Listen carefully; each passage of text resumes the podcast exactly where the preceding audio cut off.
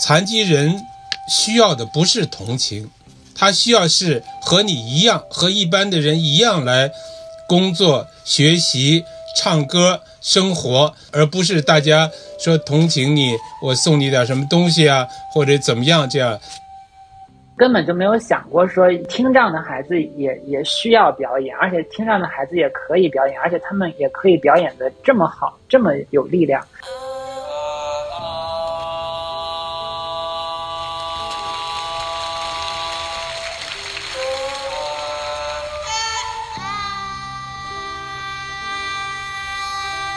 个人可能都会有一种天生的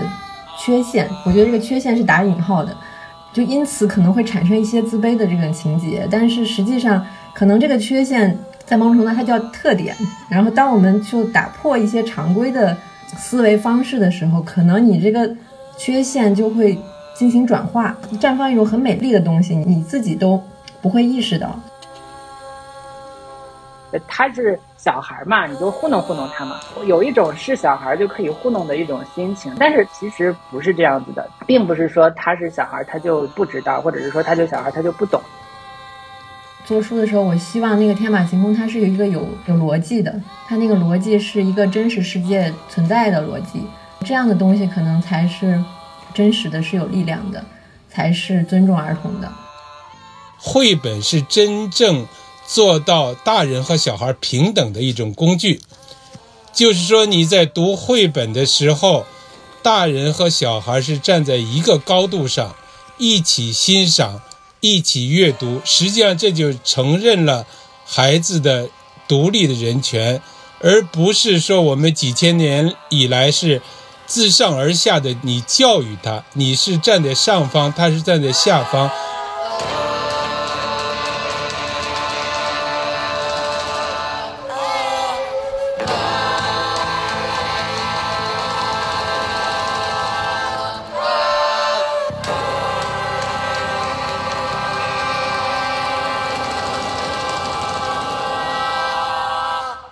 你刚才听到的是一支由听障儿童组成的合唱团，叫做无声合唱，演唱的曲目叫《话无声》。我们今天要讲的就是无声合唱团的故事。你好，欢迎收听活字电波，我是小雪。你还记得吗？小的时候的你啊，会不会因为无聊，嘴里就一直叨叨咕咕的啊？有时候用舌头。啊，有时候又红了，然后特意制造一些奇怪的响声，然后跟自己游戏，甚至还跟小伙伴们卖弄自己的发声技巧哈。呃，我们能发出的声音越来越多，然后发声呢也逐渐是为了交流和表达。日常生活中呢，我们已经很难体会到一声。啊啊，能有多么大的一个力量啊！最近我们专注做儿童内容的小活字呢，正在制作一本绘本。它目前呢还没有真正形成一个纸本在我们的面前展现，但是其中的故事已经震撼了很多人。它叫做《无声合唱》。哎，这合唱怎么能没有声音呢？啊，因为这是一群听障儿童在排练合唱、走上舞台的一段非凡的经历。恰巧呢是六一儿童节哈，今天呢我们就邀请到了这本书的两位编辑啊，有十余年从业经验的子豹和红婷，以及小活字图书总编辑、资深绘本编辑、作家、翻译家唐亚明老师一起来做客活字电波，聊聊这本书的。诞生过程，啊，现在请从红婷开始吧，然后跟我们的听友打一个招呼。嗯，大家好，我是邢红婷，啊，我是生命树童书的绘本编辑，也是无声合唱这本书的营销编辑。大家好，呃，我是小活子图画书的童书编辑王子豹，无声合唱这本书的特约编辑。啊，大家好，我是唐亚明，我现在这个相隔千里。从东京和大家连线，谢谢。这本书的缘起哈，我们从这个书里能看到，是作家李博和他的音乐家朋友张勇，有天走在街上，然后突然听见了一声特别急切，然后很有力，似乎用尽生命的力量去呼喊的一声啊，然后他们就回头看，怎么这么有力量？然后一看，竟然是一个听障人士。就萌生了一种想法哈，想把它作为一种音乐材料应用到自己的那种创作里去哈。这个过程是在绘本里有所展现的。然后我觉得这本书跟印象里的绘本相比有很特别的那个地方，因为我以为的绘本哈，时常是有那种天马行空的想象力啊，非常有爱，然后有哲思的，呃，像唐老师翻译过的那个活了一百万次的猫，呃，佐野洋子那类的作品哈，或者是说近年我们也能看到一些非虚构性的那种有一些实用性的绘本，或者是说还看到说唐老师最近也带领一些画家呀、作者到中国各地采风。绘制的像《奶奶的除夕夜》这样的作品，就是想知道，就是在各位编辑看来，哈，这本无声合唱的这个气质，它最独特之处在哪里啊？它的诞生过程是有什么样的契机吗？先从子报开始。我觉得无声合唱这本书特别的地方有很多，因为我做童书编辑，我做了六年吧。我一般接触的儿童绘本，它的这个画面其实是连贯的。就是说有一个连贯的形象，或者是说一个连贯的场景，这样孩子在读图的时候，每一次翻页，他能够有一个视觉的印象的一个连贯，然后能够读图，能够有一个完整的印象。但是《无声合唱》这本书，它其实它打破了这样的一个概念，它每一幅画面可以说都是跳跃的。虽然它的画面是跳跃的，但是在读完故事之后，又会感觉说这些画面的意象又会有一种。连贯的感觉，我觉得从我刚才脑子里蹦出来的，会觉得这一点是这本书，呃，让我感觉就是最特别的地方。对，就是说到这本书的缘起，就是也是这本书我觉得很特别的一个地方，就是大家从我们的介绍里会有一个我觉得很明显跟其他绘本不一样的地方，是我们这个书竟然是有两个童书的机构来一起做的，一个是这个小活字，然后一个是生命树童书。嗯，那这个书是怎么来的呢？它其实是有一次我们那个生命树童书的创始人张明洲老师，他也是现任的 IBBY 主席，IBBY 是国际儿童读物联盟。然后他有一次是跟这个作者李博交流了这个故事以后，听到了那一段就是无声合唱团孩子们发出的那个声音，然后就非常的感动，就促成了这本书的一个绘本的创作。所以就请唐老师来协助艺术家来进行绘本的创作。嗯，实际上李博他没有创作过绘本，这是他的第一本绘本。他其实，在绘本的语言上会跟我们现在看到，就是您刚刚说到很多我们熟悉的那些绘本的形式都不是很一样。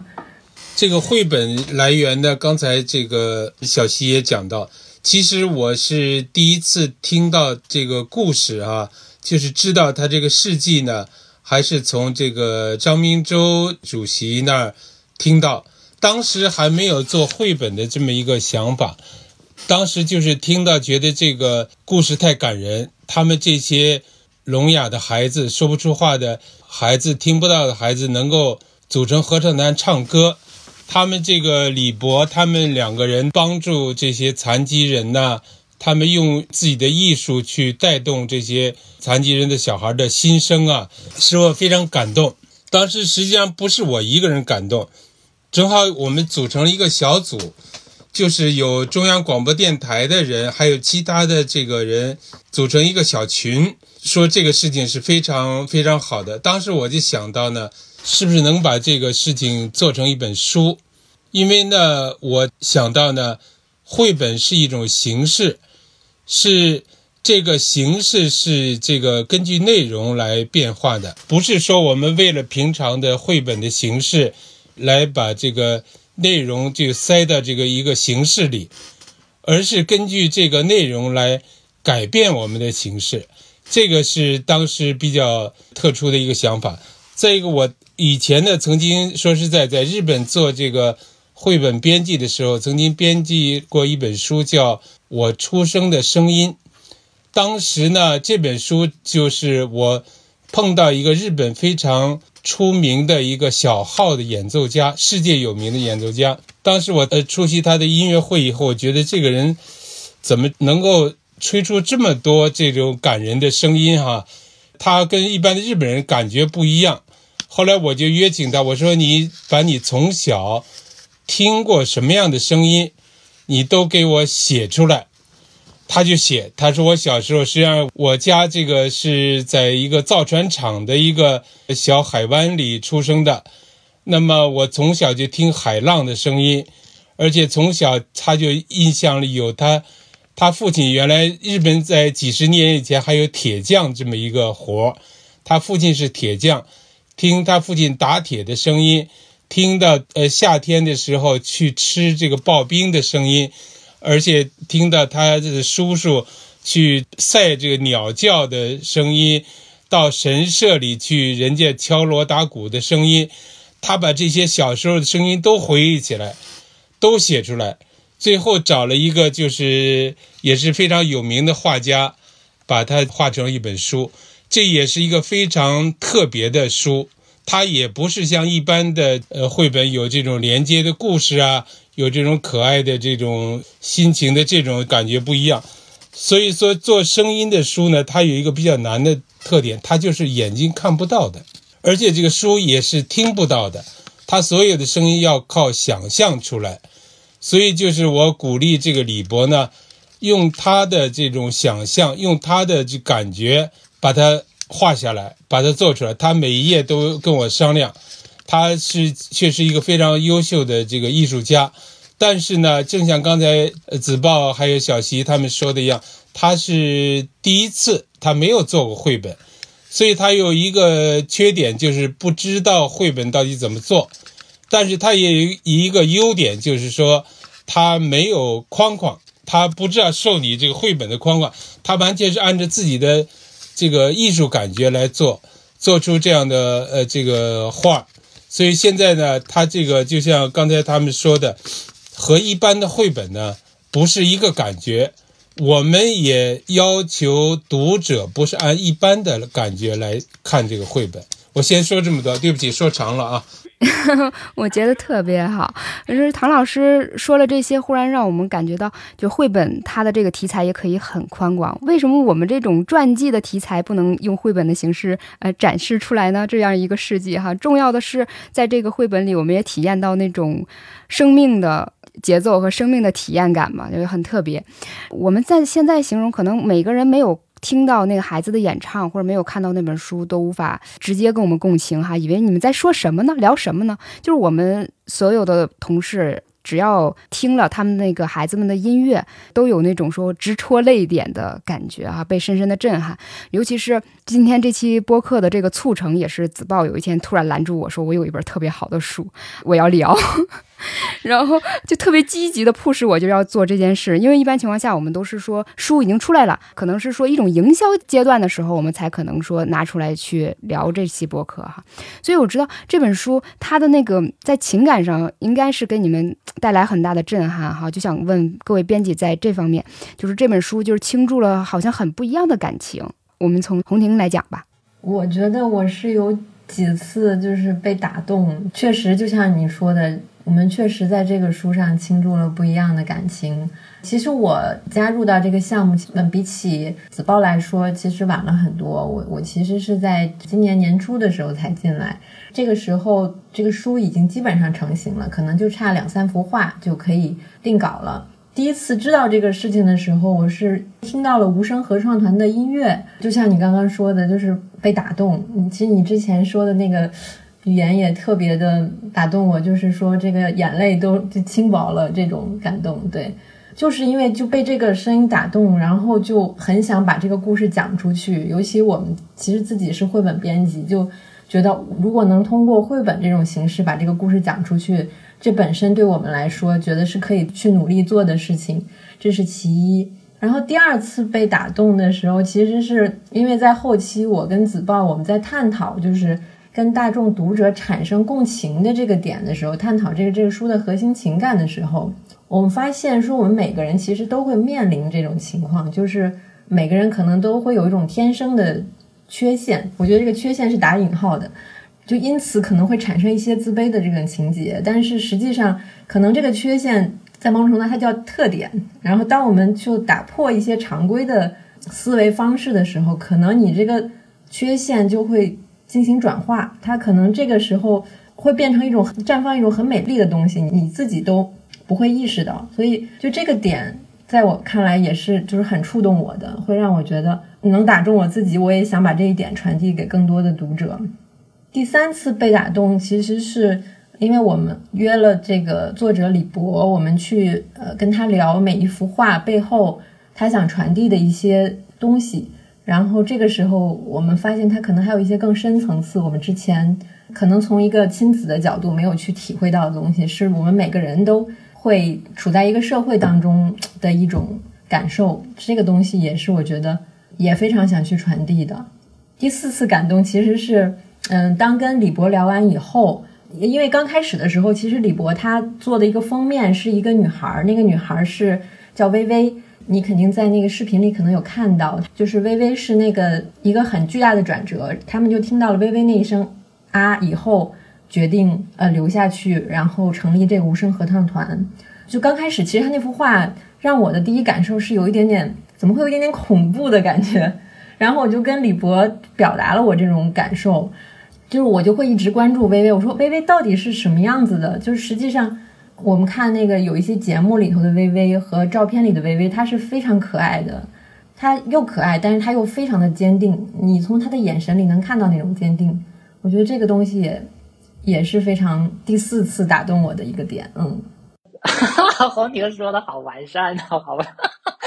做这本书的时候是有很多。感动啊，很多是一些就是很细微的点。其实我没有直接跟孩子接触过，我都是去看那个故事。然后我跟李博是直接接触比较多的，就是作者这个人给了我很多独特的印象，因为我觉得我之前我也没有接触过这样的绘本作者。那接触他的时候，就是做这本书，我其实还是挺拘谨的。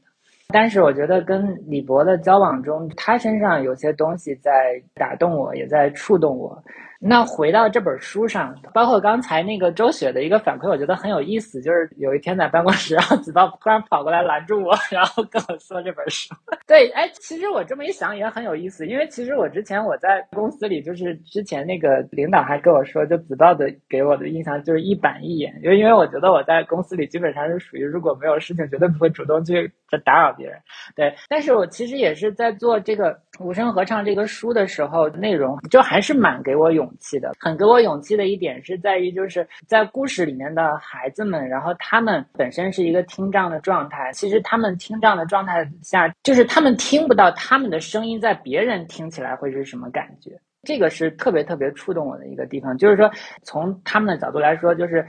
他们。没有办法在我们面前去掩饰他们的声音，但我们是可以的。我们是说啊，我这句话我听起来怎么样，然后别人听起来怎么样。但是孩子在这里他是没有的，他们能够去发出这个声音，然后去训练自己的声音，然后之后再去那么多人面前去表演自己的声音。当我去想象这个过程的时候，我都感觉我的心好像是走在一个刀尖上的。我会觉得这个过程真的就很难想象。可能每一次接触到这个故事的这个部分，心里都会是那种，又会感受到那种脆弱，但是又会感受到他们的那种勇气和信任。对，所以这个是我特别触动我的一点。其实唐老师这边看过很多那种触动人心的那个故事哈，我想知道这个无声合唱在您的眼里，呃，可能会激起有以往不一样的那个感受吗？那个你刚才提到了那个佐野洋子的一百万次的猫的这本书。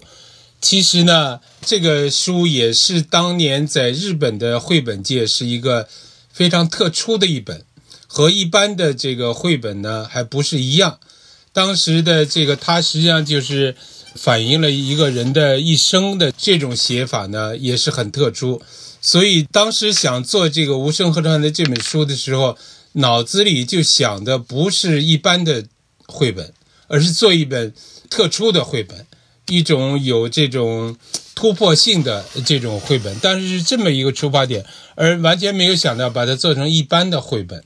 这是第一哈。第二就是说我真是特别想做这本书的一个主要的呃动机呢，就是说我从这个他们这个真实的故事中受到感动，而且因为现在很多绘本是很多作家这个胡编乱造啊，或者想一个点子就做出来，这种比较多。但是他们这种确实是经过亲身的体验经验，从里面呢可以感受到非常真正的一种爱情，就是爱护这个残疾人，这个一般的人，尤其艺术家对残疾人的这种爱心，再有一个就是特别受感动的，就是说的，我们平常说起残疾人，总是要带一种同情，或者是呃看着弱者这种视点来看。但是呢，实际上看着他这个故事就知道，残疾人需要的不是同情，他需要是和你一样，和一般的人一样来工作、学习、唱歌、生活。这是残疾人真正的需要的，而不是大家说同情你，我送你点什么东西啊，或者怎么样这样。这个他不是真正，他就是希望和普通的人一样的生活。所以他们这些努力呢，实际上是我们要传递给孩子的一个非常重要的信息。一个就是说的，我们要关爱我们周围，不是由于他本人的原因而失去了和一般人不一样的这种。不能一一样生活的这种功能，要爱护他们，关爱他们。再一个就是，我们的关爱就是要带着他们和我们做我们相同的事情，这个对他们是真正重要的，而不是说我们大家都去同情他。这个我发现，这个残疾人最害怕就是大家都表示一种同情的这种感觉。所以这个书呢，就是想传达给下一代的孩子们。就是我们周围有这些弱者，社会的弱者呢，我们怎么对待他们？这个是我觉得特别重要。再一个，现在就是说，由于中国的这个绘本的呃飞速的发展，有的技术呢，呃，甚至超过了国外。比如说，我举一个例子，就是我们用二维码来听音乐这个技术呢，起码在日本现在还没有。我们小伙子做带二维码听音乐的。书我给日本的出版社的这个编辑们看，他们都大吃一惊，说我们下次也要模仿，呃，这个也要学习，但是到现在还没有出来。所以当时想到做这个书的时候，就有一个想法，就是要把他们无声合唱团的录音，如果也能加到书里，那么这是一个很立体的，呃，比较完整的一种世界上还没有的书。这当时也有一个想法。再有一个呢，就是说的。李博是一个很优秀的一个艺术家，一个充满爱心的艺术家。但是呢，他虽然是第一次做绘本，这个由这个子报还有小齐他们在日常中指导他。我当时对李博说呢，就是说的，你不要想我们去怎么要要求你，你是怎么做，我们来引导你。比如说，他有提两个方案、三个方案，这样好还是这样好？那么你可以告诉他，我觉得这样好，而不是说我希望你这么做，我希望你这么做。这样的话就给他限制，给他一个框框，所以他这个做的比较自由。但是最后来编辑、来整理呢，还是靠我们的呃编辑，特别是靠这个年轻的编辑来做这个后续的工作。但是艺术家充分发挥了以后，这有一个很好的绘本的基础。提到这个二维码，我也是扫二维码听到这个孩子们唱的这个无声三部曲啊，被深深的这个抓住的哈。就是红婷刚才提到了一个，我昨天在这个我们的小群里，我发了一句，我说我觉得眼泪都轻薄了，这份感动只有无言哈，跟他们一起沉静下来。然后在这个时候，我真的也像唐老师刚才提到的，就是普通大众对残障人士的那种看法一样，我也会反观一下我自己，我是不是有一种隐秘的不平等的意识，以一种。猎奇的眼光去满足自己煽情的需求呢？我会是这样吗？还有就是社会上有很多人就是对待残障人士的这个关心失去了一个度，就反倒给残障人士造成了一种精神负担。因为这种不适当的关心，给他们画上了一种限制，就是隐含着一种你都已经这样了，你就别那样了，你就别做这些的那种粗暴，是吧？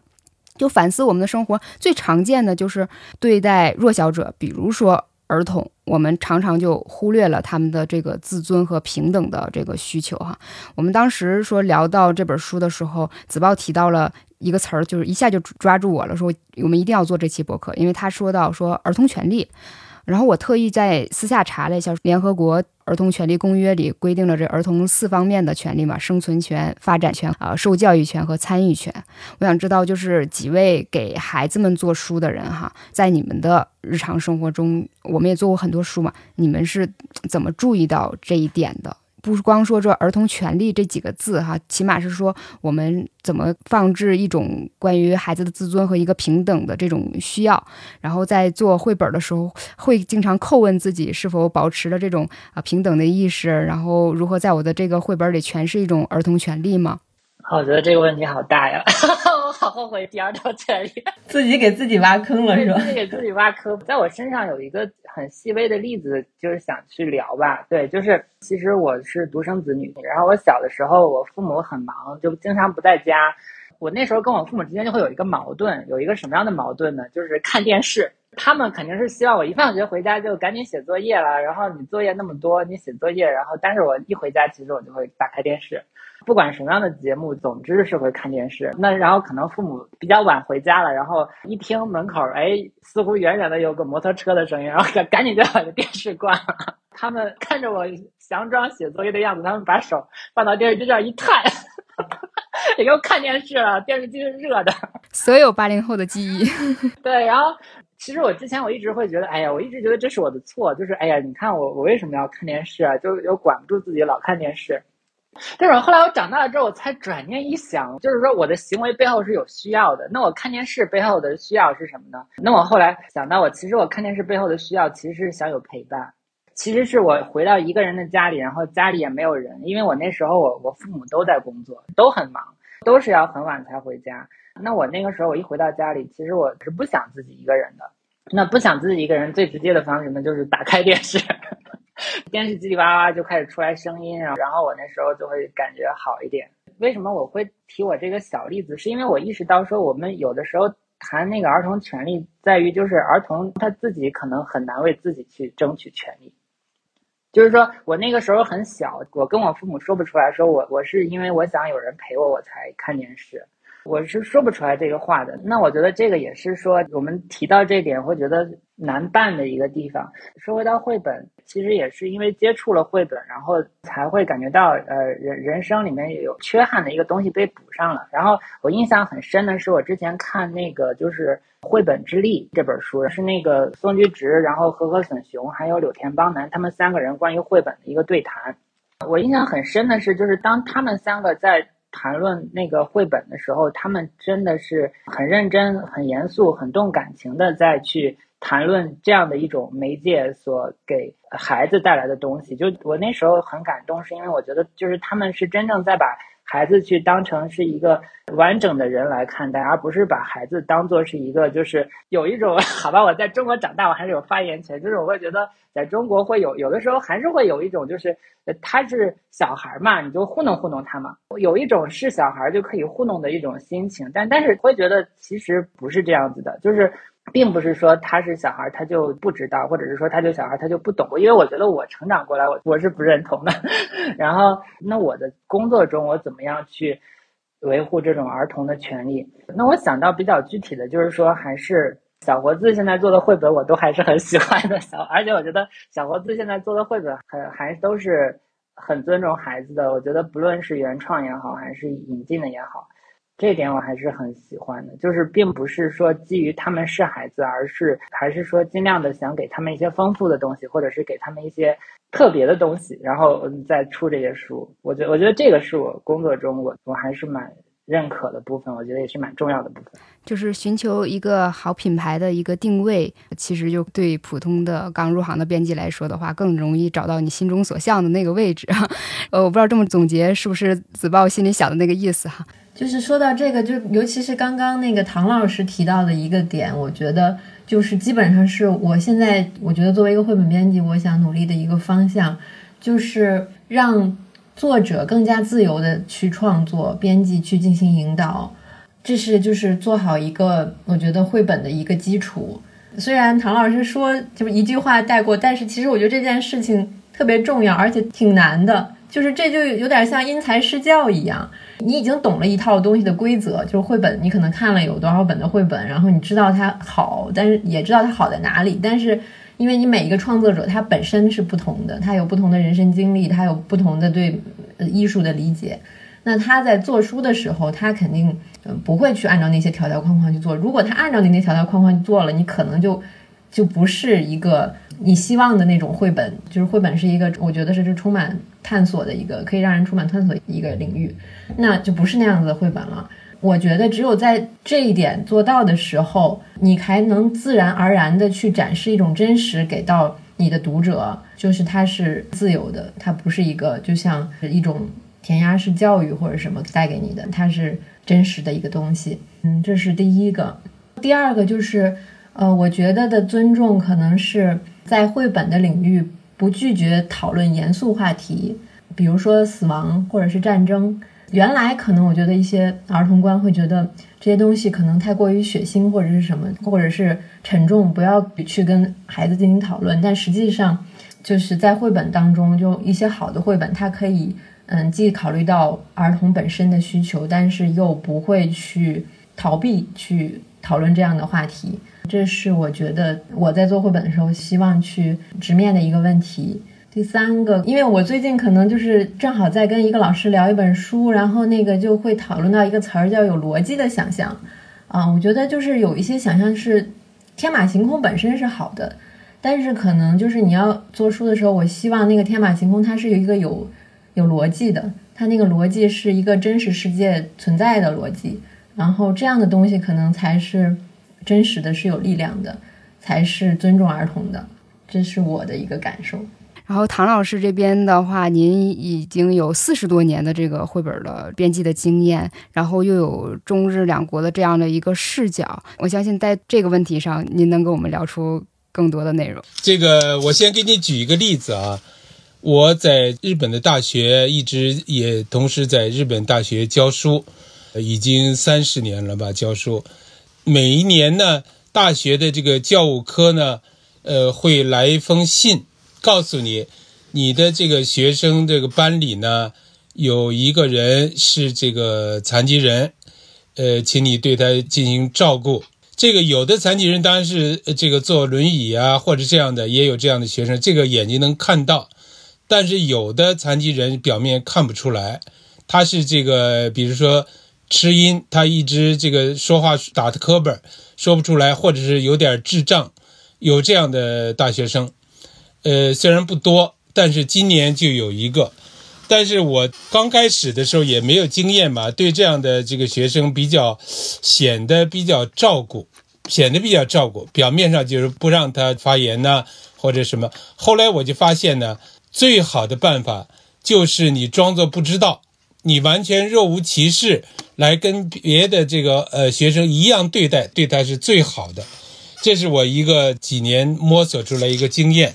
那么由此而想到呢，就是说的，你刚才提到的这个儿童权利的问题，实际上这个绘本呢，为什么诞生呢？为什么诞生在欧洲而没有诞生在这个文明古国的中国呢？就是有一个很大的原因，就是说绘本是真正做到大人和小孩平等的一种工具，就是说你在读绘本的时候。大人和小孩是站在一个高度上，一起欣赏，一起阅读。实际上，这就承认了孩子的独立的人权，而且和大人是同样的视角、同样的感受。你读一本绘本，呃，你高兴，他也高兴，而不是说我们几千年以来是自上而下的。你教育他，你是站在上方，他是站在下方，你教育他，这个完全是不同的视点。所以我们为什么要做绘本呢？绘本本身就是推广这个儿童独立的人格、平等的人格。在读绘本的这一瞬间，你和大人是完全平等的。当然，不可能永远是平等的，在日常生活中也许不平等，但是你读绘本的这十分钟、五分钟，你是平等的。所以这本书呢，正好就是说。呃，又有这个绘本的这种形式，那么又有这个表示说我们一般人和残疾人是同样的，是平等的，是我们一起欢乐、一起高兴的这么一种东西。比如说，这个绘本大多数绘本是描写啊小猫啊、小狗啊、小狗熊啊，孩子哇哇哇特别这个可爱的这种是比较多，但是呢。也应该允许就是刚才两位编辑也都说到了，也允许有一些比较残酷的主题、比较成人的主题，战争啊、死亡啊，这个是不可避免的。就是说，你不可能隐瞒这些大人或者是这个孩子一辈子一定会碰到的问题，你不可能在他小的时候把他隐瞒住。人，比如说早晚要死去。动物，那么也许为了人要牺牲掉动物来使人这个成长，呃，这个是永恒的，而且你也不可能去回避的一个主题。我现在想起以前曾经这个编过一本书，叫《鹿啊，你是我的兄弟》。这个书呢，当时就在出版以后，在日本这个还是引起了一点轰动。因为呢，这个书主要是描写这个少数民族，他为了养家糊口，他要去打猎，他要最后要把鹿杀掉。那么杀鹿呢，本身那按照一般的，哎呀，太残酷了，什么什么的，有些比较伪善的说法。他们曾经有人提我说：“你每天不是在吃肉，是你是怎么回事了？”就是人不可避免的。要去夺去一部分的生命来维持自己的生命，但是一定要尊重对方的生命。他就是说，描写这个杀戮之前，一定要给这个鹿要做仪式，说你是我的兄弟，你早晚还要回到这个森林里来。我穿你的这个皮，吃你的肉，但是是为了我们的这个孩子，为了我的妻子在等着我。这是人类自古以来的这个非常古老的一种。传统，而且是一种智慧，他就是说不能是滥杀滥砍，但是根据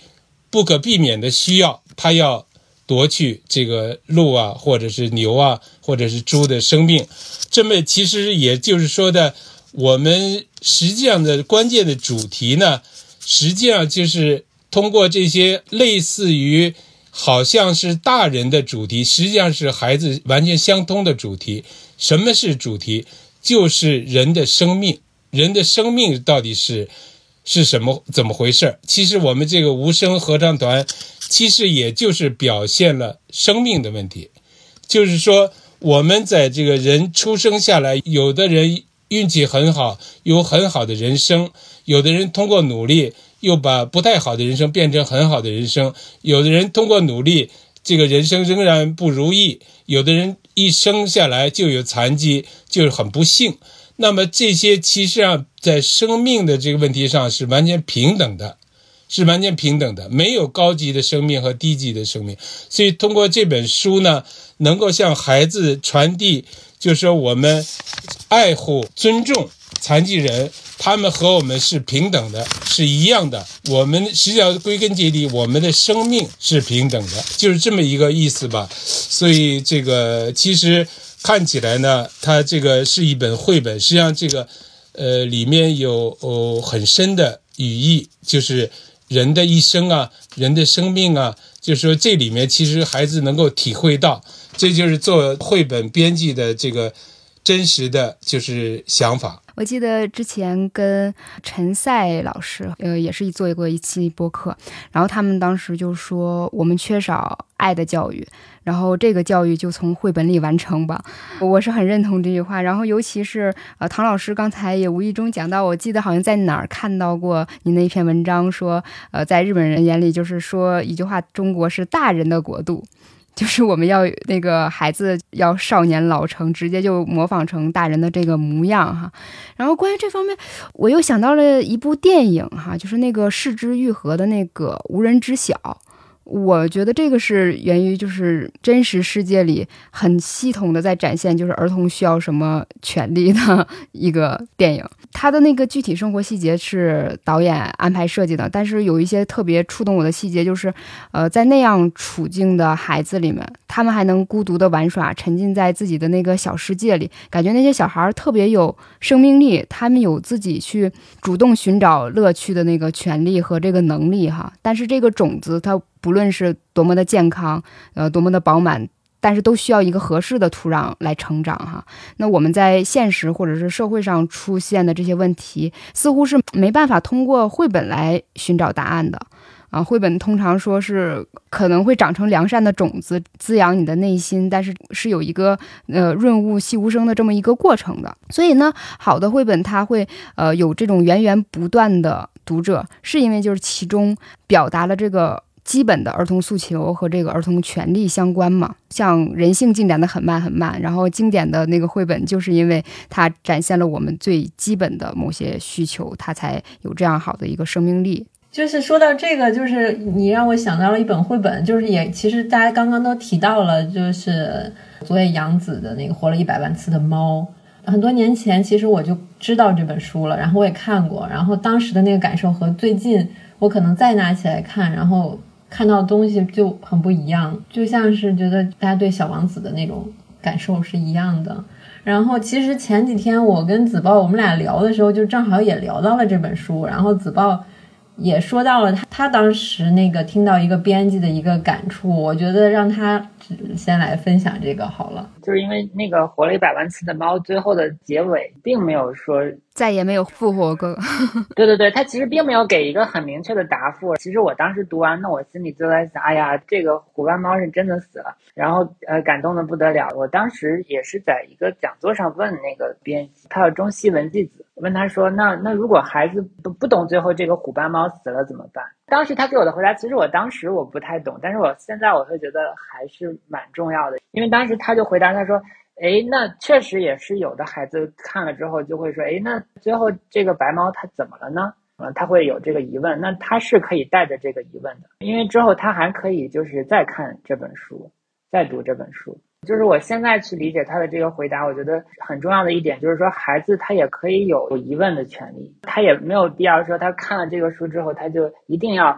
达到一个这个故事表达了什么东西，然后有一个什么很深的意涵，然后我就 get 到了这个意涵。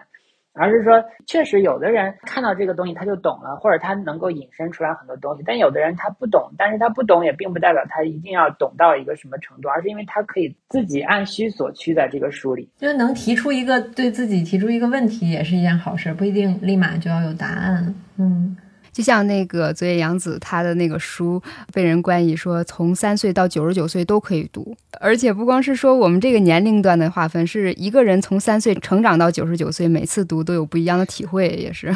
插一句，就是子豹那天说一句话，我觉得就是对于儿童权利这个事儿，我觉得是一个挺好的一个总结，就是他说你既要把小孩当成小孩去照顾，但是又不能把他当成小孩去糊弄，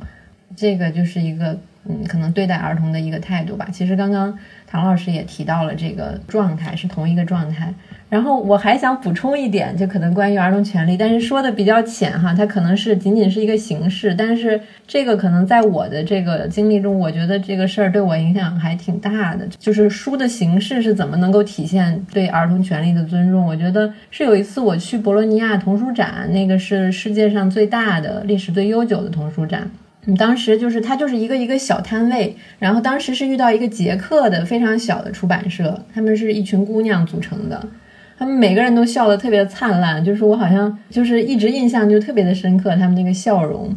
然后他们就做一种书，他们就做带盲文的书，然后他们那个盲文书不是像我们那个目前可能看到的那种大部分就是。全是密密麻麻的，就是那种点儿点儿点儿那种可以触的点。它是正常人看起来也非常精美的一本书，然后他又把那个呃盲文就非常，我觉得有艺术性的排列在了那个书上面，就是很协调、很和谐。你觉得那个盲文和那个画面什么的，就这事儿虽然过去好多年了，但我特别清晰的记得他们那几个女孩子说他们做书的一个理念，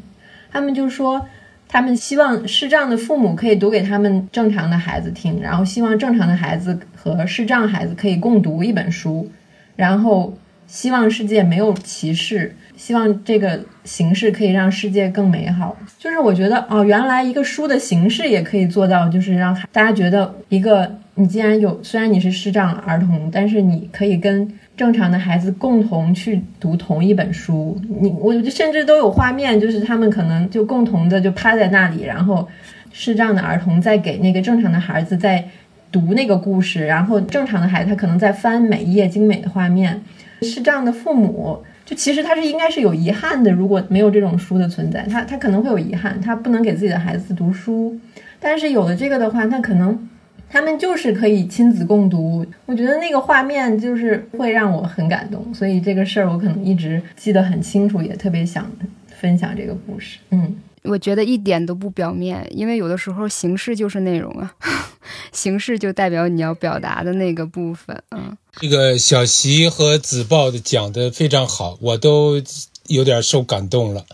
这个其实啊，说起来呢，我们做绘本经常碰到一个比较大的难题，就是说的，比如说孩子实际上都是很喜欢这种卡通式的、这种漫画式的画，这个是绝对不能否认的。但是像我们，比如说像我本人在福音馆，就是不做这样的书，就是做艺术绘本。为什么呢？明明知道这种书是很好卖、很赚钱的，但是这也反映了这个当年松居直的一个理念，就是说我们要通过我们的这个，让孩子感受到这个艺术的力量，感受到艺术的力量。所以就是说，包括这本书在内呢，就是说，并不是采用了这种。小孩非常喜闻乐见的这种轻松的卡通式的漫画式的画法，而是非常艺术性的。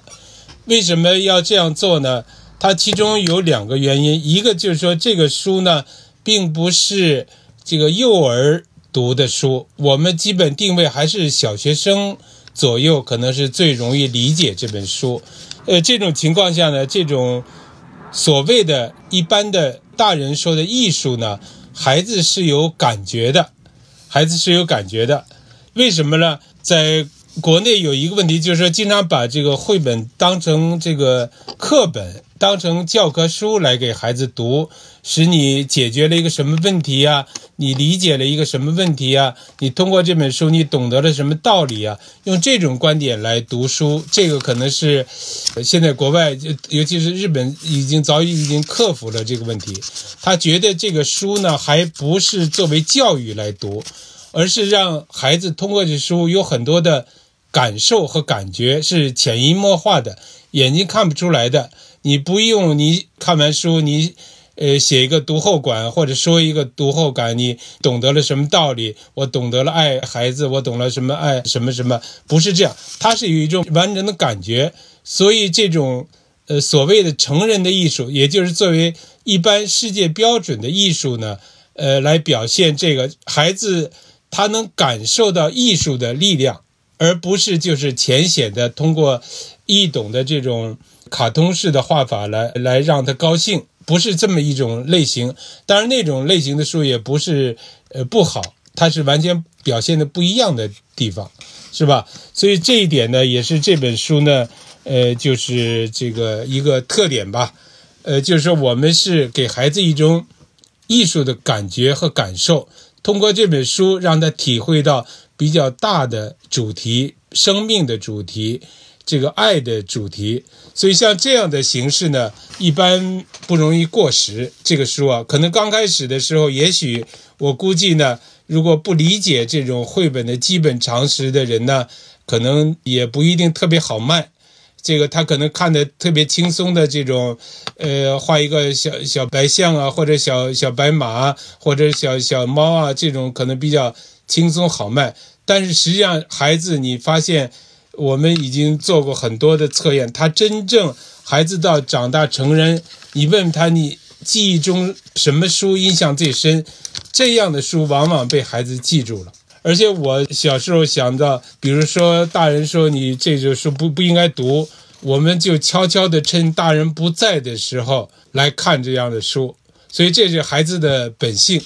本性。所以你大人不能觉得说我自己你这个书你看不懂。但是大人跟孩子有一个比较大的问题，就是说孩子想看，大人不给他买回来，他也看不着，所以这也是一个比较大的问题。所以这个我们通过你这个节目呢，能够让很多大人来知道，就是我们通过这种真正的艺术性的绘本来表现什么东西，呃，孩子会记住的，会感受到的，不要这个担心他们看不懂、听不懂，这个不会的。孩子就是你觉得听不懂的，他偷偷的也要听懂，也要看。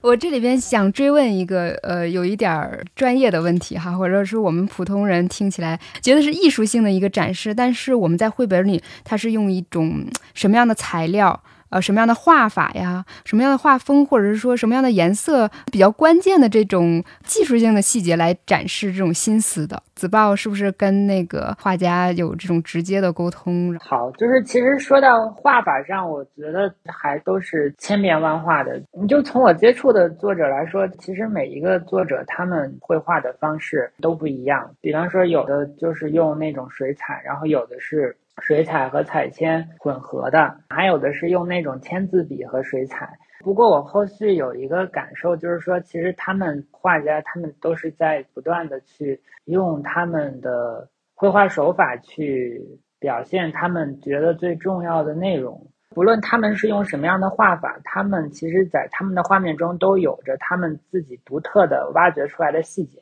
这个细节我觉得是比较看重的，就是说，有的人的绘画方法是比较狂放的，然后有的人的绘画手法是比较细腻的。但是不论他是狂放还是细腻，其实在他的画中都会有一些那种关键的细节，然后通过这些关键的细节，我们在读图的时候是能够把这些信息给串在一起的。就这个是我觉得是很有意思的。我之前那本书《古伦巴幼儿园》在日本特别特别有名。啊，之前我们也出了，然后但是在中国就平平，也很神奇。但是那本书里，就是他虽然就好像是很轻松就画出来的画，然后但是在他的那个画里面，你就会觉得说那种大象的喜怒哀乐，他的表情，然后。他遇到的每一个人，这些人的表情，这些环境，其实都是存在的。就是我在看到他那些轻松的话，我看完了之后，就是这些他有什么样的感受，周围的人是怎么对待他的，周围的人是一个什么样的态度，我我都能从那个画面中去感受到。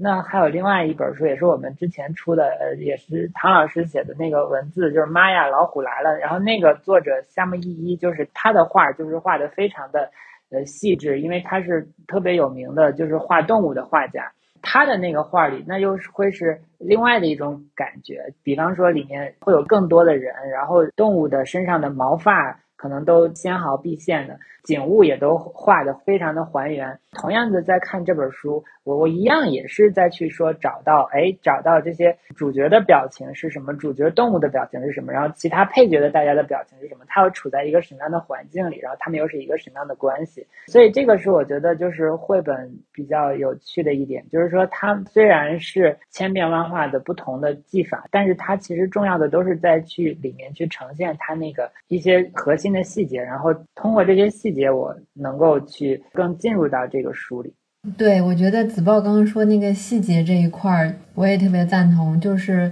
我就在想，这个什么是艺术？就这个词儿也是挺大的一个词儿。我只是我第一反应哈，第一反应是就是一种自由的表达。也许它可能不是在技巧上有多么的成熟完善，但是可能它就是自由的真实的一个表达。尤其这个书里头，其实李博他本身他用了各种各样的这个媒材的形式，他有他非常熟悉的用绳子来作画，他就是能把绳子做的就像一幅油画一样，就是你看你如果不看那个的话，你你会觉得这可能就是一幅油画，甚至可能是一幅真实的照片，他就能做的那么的逼真。然后有的他可能就是一张照片，就孩子的一张开心的一张照片。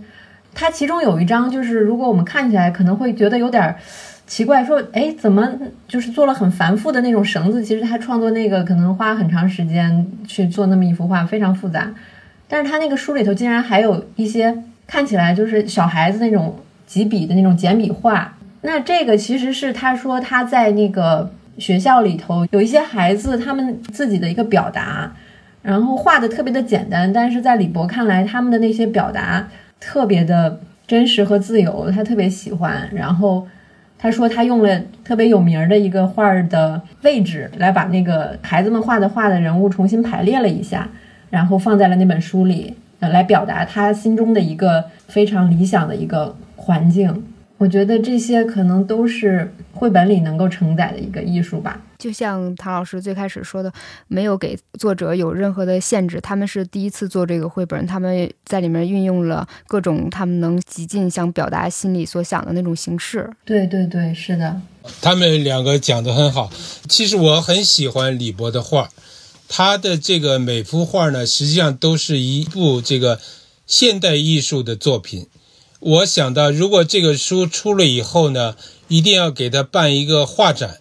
他这个原画的这个力量呢，有些可能靠印刷不能完全的表现出来，但是他每一幅画都是可以在现代美术的这个展览馆展览的这种水平。他刚才这个小七也讲到，就是说，你比如说用绳子啊，用各种手法来表现。所以他这个通过这种各种表现手法，他完全做出了一种比较新型的绘本，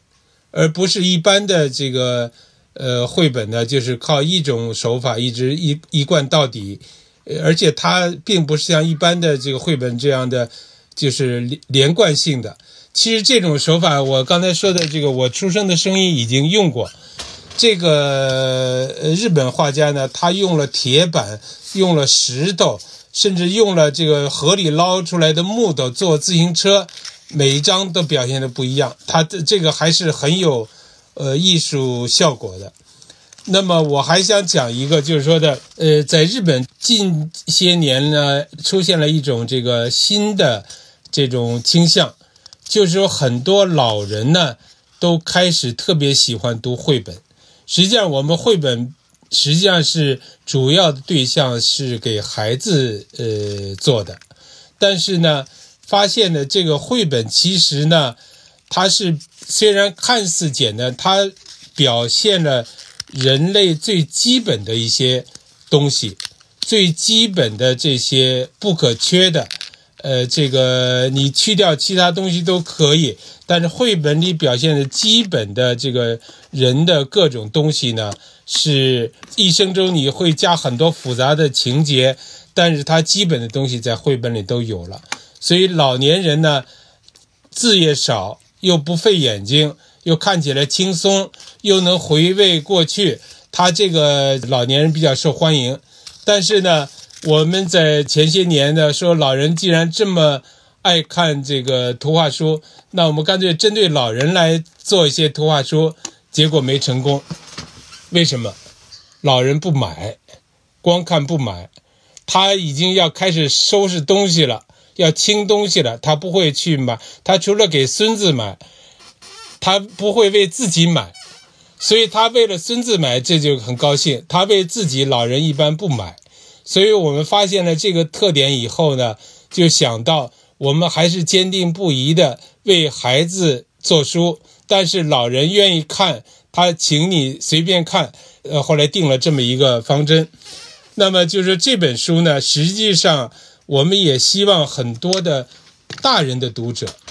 你不老也可以，你是大人一起来欣赏，甚至你一个人来欣赏，这个也是非常需要的。比如说我们包括残疾人的这些有关的这些单位啊，这些呃企业公司啊，他们如果能支持。我们这个推广在全国都能够大家掀起一个爱护、关注这些呃残疾的孩子，有这么一个情况呢，我们就会非常高兴。特别是中国这个政府是非常强有力的，所以各地的政府如果能够对残疾人有更多的关爱，他们能够关注这些书，那是我们非常希望的事情。其实聊到这块的时候，我觉得是红婷和子豹之前特别想谈的一个问题，就是谈无声合唱背后的这个儿童权利和这本书的意义哈。我想你们俩一定攒了一肚子的话，从红婷开始吧。我觉得刚刚唐老师基本上已经把我们想说的 都说出来了。对我现在也也越来越觉得，就是真正的爱护，其实就是去了解、去懂得，然后去平等的看待。把他们看成就是跟我们一样的人，甚至是他可能有一些特殊的力量会比我们更强大，然后我们可能甚至是去仰视他，然后从他那里照镜子。对，就是这些可能都是我们希望去做这个这个书的一个原因吧。一千个读者就有一千个哈姆雷特。其实我觉得《无声合唱》这本书也是，可能不同的人读，其实都能从里面就是发现很多很好的东西。然后，那其实我跟洪婷在去讨论这个书的时候，其实就是每一次讨论都讨论到后来啊，好感动，这个觉得好书真的好好。反复阅读的过程中，我们会觉得就是挖掘出来的东西是越来越深入的。然后，或者是说我们这次去看到了一个点。深入进去，觉得哎呀这个好好，然后再深入进去，哎又有一个点又觉得很好。其实说这个书里的这个儿童权利，因为我觉得就是刚才庞老师讲的已经非常的核心了。他就是说，其实怎么去面对残障人士，那其实就是说跟我们一样。那无声合唱团这个书，他这个书是怎么说这个儿童权利？那我就发现，可能我不读这本书，我就发现其实之前很多事情我根本就没有想。根本就没有想过说听障的孩子也也需要表演，而且听障的孩子也可以表演，而且他们也可以表演的这么好，这么有力量，而且还会感受到说，那他们这种力量是从哪儿来呢？就是在于，其实他这个权利是争取来的，他这个书里的这个力量真的是他们实打实争取来的。孩子们很努力，作者李博跟张勇也都很努力，还有其他帮助这个乐团的人，其他这背后没有体现在书里的这些这些人，其实都在为这个乐团去努力。就是我们看到的这本书真的是沉甸甸的，因为这是这些人他们每一个人的努力跟争取，然后才会出来的这么样的一个故事。也是正是因为是真正倾注了心力的，所以才。这样的感人，其实就好像我们现在的生活，我们现在有得到的权利，其实都是争取来的，只不过是可能有的权利是别人替我们争取了，那所以我们现在没有那么辛苦。包括之前红平跟我分享了一个他去看节目的一个感受，就是说，因为节目里面会有杨薇薇的镜头，发现就是杨薇薇在镜头里是有特点的，她的特点就是说，虽然她是一个小女孩，但是她看起来特别稳。他的眼神里有一些不一样的东西，就即使是在舞台上，舞台上有其他的人，有大人，有主持人也好，或者是台上的人也好，但是他们看起来都没有那个杨薇薇稳，有一种很坚定的东西。想到就是说，这本书里面其实很关键的也是，当李博去带着这个项目到了这个书里的这个学校的时候，其实一开始的时候，孩子们是不情愿。去参与这个项目的是因为他们会觉得说，之前别的人都告诉他们说，你你们的这个声音不好听，或者是说你们的这个声音可能是不被需要的。那孩子们之前抱着这种观念的时候，他们是很难去信任这个项目，信任李博的。那但是到了后来，就是杨薇薇她第一个抓住李博的手，然后啊了一声。他去信任李博，去表达说：“我愿意跟你们做这件事情，我愿意信任你们。”这种选择信任的力量，我觉得真的是特别特别触动我。这一层的意义，它也超出了这本书的一个概念，其实也是一种我们人跟人之间的概念。我们会面临各种各样的困难，那就好像我现在不得不面临居家办公的状态，那可能跟我重要的人，或者是跟我工作里面的同事，不能那样。紧密的联系在一起的时候，同处一个空间的时候，那我们还是会回到一些很根本的东西上。这种人与人之间的信任，人与人之间的陪伴，其实从这个角度上来说，这本书的意义其实是很广大的。人与人之间的信任，孩子与成人之间的信任，残障人士与我们这些普通人士之间的这种信任，我真觉得这个是特别触动我。因为我们就一直在就是整理这些书背后的一些信息的时候，我们有跟作者交流，然后给他看，然后他一直在强调，就是孩子自己的力量，孩子是最吸引的人的那个点，所以就是这个可能也是我们昨天讨论出来说啊，孩子的权利是自己争取来的。我想这也是为什么李博会把杨薇薇的那个画面作为一个，在他第一版的这个书里头把它作为封面，然后。这也是他们意识上的一个转折，一个一个重大转折。然后他有一次参加那个经典有流传的节目，我看了那个瞬间，他在讲到这个事情，讲到那一回忆起那一刻的时候，他的那个眼里是泛泪光的。就是我觉得那一刻对他们来说是极其震撼的那一刻，所以他才会一直跟我们强调说，把他们放在后面，把所有的那些帮助他们的人都放在后面，让大家意识到孩子其实。是那个主角，是那个自己给自己争取的那个人，是一种就破壳而出的力量。嗯，我这边其实是看到那个之前洪婷给我们发了一段素材，就是说五声合唱，他明年可能会有一个纪录片嘛，然后我们确实是在这个影像里，呃，和这个声音的剪辑里，就感受到了这个完整的故事哈。我昨天是把我这个视频是分享到我们的编辑群里的。我当时说一句话，我是觉得他们每个声音是来自身体肌肉的那个震颤，然后声带的每一个震动都是诗，我会有这样的那种生命的那种感觉啊。然后那个我想知道，呃，唐老师之前说判断好绘本的那个标准哈，好坏标准就一个，那就是创作者心里面。是不是装着孩子，内心是不是有爱啊？他会不会蹲下来，就是邀请孩子参与到他的作品当中？然后说这样的绘本才会被孩子所感受到和喜爱到哈。然后那从这个意义上来说，唐老师觉得这个无声合唱，呃，尤其是这个 艺术家跟孩子呃携手完成梦想，然后彼此塑造的这个故事，应该符合您心中这个关于好绘本的这个定义的这个标准是吧？嗯，对对。这个刚才他们呃，子报小溪都讲了，就是说，实际上我们作为一般人呢，呃，这个作为常识、作为知识是知道这个残疾人，知道有这一一种人群，但是真的平常没有怎么仔细想过，也没有认真的来考虑过这个问题。这本书呢，特别是我接触到这个题材以后，还是真的使我对这个呃人群呢。对这个问题有了进一步的思考，这个其实意义挺大的，因为每个读者能够通过这个书呢，能够真正思考、理解这些人群，社会上的这些弱者人群。所以呢，李博的这个绘画，当然现在还有一些完善的余地，他还是有一些如何设计啊，如何成书啊，如何使这个一般的小读者呢，能够更好的理解，有这些。编辑上的这个工作还要做，但是我觉得这次你做这种节目是特别好的一个事情，因为这这种东西啊是特别需要媒体来宣传，而且是特别好的题材。比如说我们做一个小狗的书，你媒体也没有那么多话来说，但是这样的书你可以这个呼吁全社会来对这些弱者、对这些残疾人。表示更多的呃理解和关心，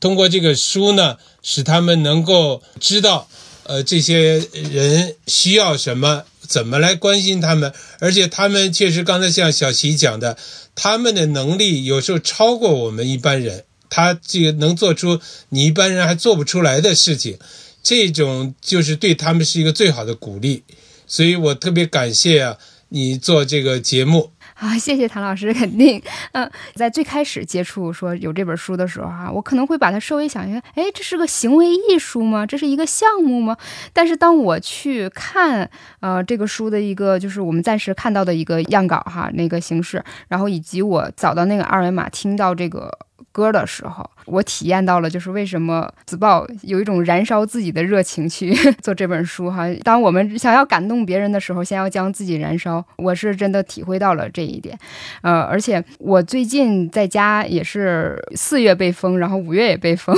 整个春天几乎就是在家里哈这个状态。我有一天也想说，要不然我也去做一个行为艺术，就是收集不同人憋闷在身体里，我们现在。无言表达，就好像这种状况，你没有什么该说的，但是我有巨大的情绪啊，那我也发出各种搞怪的啊那样的嘶吼，然后把它集合到一起，形成一个呃声音的这么一个，算是个艺术，算是一个行为项目嘛。但是我昨天发现李博和张勇两位艺术家哈，他们俩竟然已经用这样的形式，而且形成那么曼妙的、那么美好的声音啊。你可以想象是一种唱诗班，但是比那个还要有生命体感的很多啊！所以希望每一位听友吧。呃，去关注我们这个项目，而且我们之后，呃，因为火字文化给孩子系列近期可能要办一个活动，我们也希望就是去给这个无声合唱团发出这样的邀请，希望他们到时候能来表演，所以大家要关注我们的动态，然后我们也会及时的把这本书的进度然后公布给大家。谢谢今天呃两位编辑和唐老师的参与，然后给我们讲了这么多，让我们一起呃期待，然后也倾注我们读者的期待，希望几位一起加油，把这个书早日的呈现给我们的读者。谢谢。好，好的，好，谢谢，谢谢，谢谢，非常感谢。